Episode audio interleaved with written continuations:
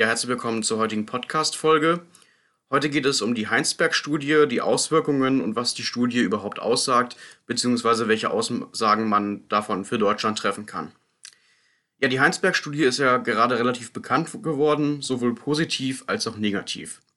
Erstellt wurde sie in den letzten Tagen, Wochen und sogar Monaten vom Bonner Virologen Hendrik Streeck und seinem Team, die Haushalte im Kreis Heinsberg, einem Landkreis in Nordrhein-Westfalen, wo das Coronavirus wahrscheinlich zuerst ausbrach, untersuchte. Hierbei fand er einige Erkenntnisse heraus, die ich hier zusammenfassen möchte. Zudem erläutere ich aber auch noch einen Grundfehler, den Strick und sein Team bei der Bearbeitung gemacht haben. Insgesamt wurden 909 Personen aus über 400 Haushalten getestet, wobei 139, also knapp 15 Prozent, positiv auf das Coronavirus getestet wurden. Zudem wurde festgestellt, dass fast ein Fünftel aller Erkrankungen asymptomatisch verlaufen. Sieben Menschen starben im Ort Gangelt, was einen infizierten verstorbenen Anteil von 0,37 Prozent ausmacht. Gangelt war der Hauptort im Kreis Heinsberg, wo das ausbrach auf einer Karnevalssitzung und äh, deshalb werde ich mich in den nächsten paar Zeilen auch darauf beziehen. Bereits am 9. April, also kurz vor Ostern, hatte man ein Zwischenergebnis der Studie mit ähnlichen Ergebnissen vorgestellt. Für Aufsehen sorgte unter anderem der Unterschied der Verstorbenen von 0,37% zu den von der Johns Hopkins University angenommenen 1,98% also etwa das Fünffache mehr. Dieser Unterschied lässt sich aber vor allem in der Ermittlung der Sterblichkeit sagen. Die Studie ermittelte die Sterblichkeit anhand einer Stichprobe des infizierten Verstorbenenanteils.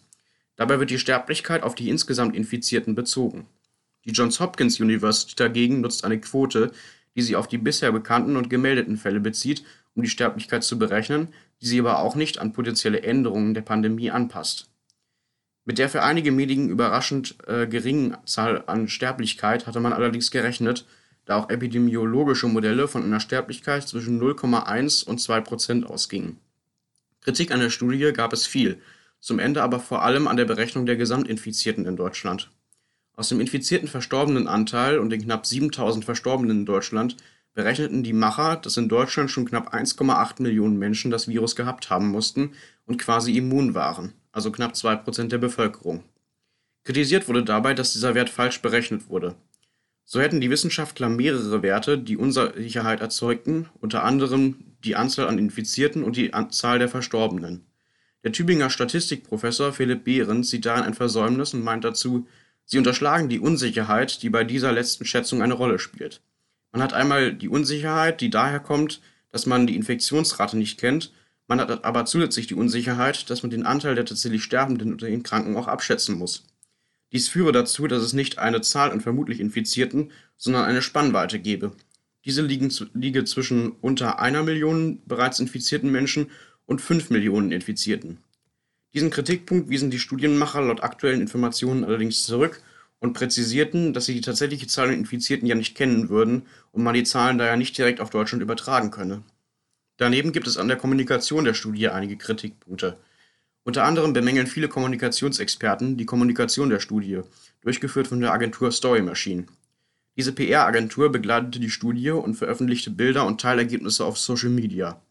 Die PR-Agentur hatte allerdings im Vorhinein einigen Partnern versprochen, dass man sich von den Ergebnissen, bevor diese veröffentlicht wurden, Lockerungen hätte erwarten können, was auf der Pressekonferenz zu den Zwischenergebnissen auch von vielen Beteiligten, unter anderem auch Streeck und Ministerpräsident Laschet, so kommuniziert wurde.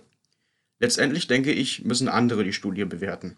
Ich persönlich denke aber, dass sie sich auch mit den neuesten Ergebnissen keine Lockerungen für Deutschland beschließen lassen, allenfalls für den Ort Gangelt selbst.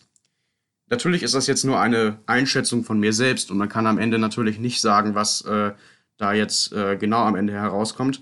Wer noch mehr darüber wissen möchte, kann sich mal auf verschiedenen Nachrichtenplattformen informieren. Es gibt einen sehr guten Artikel zum Thema Story Machine.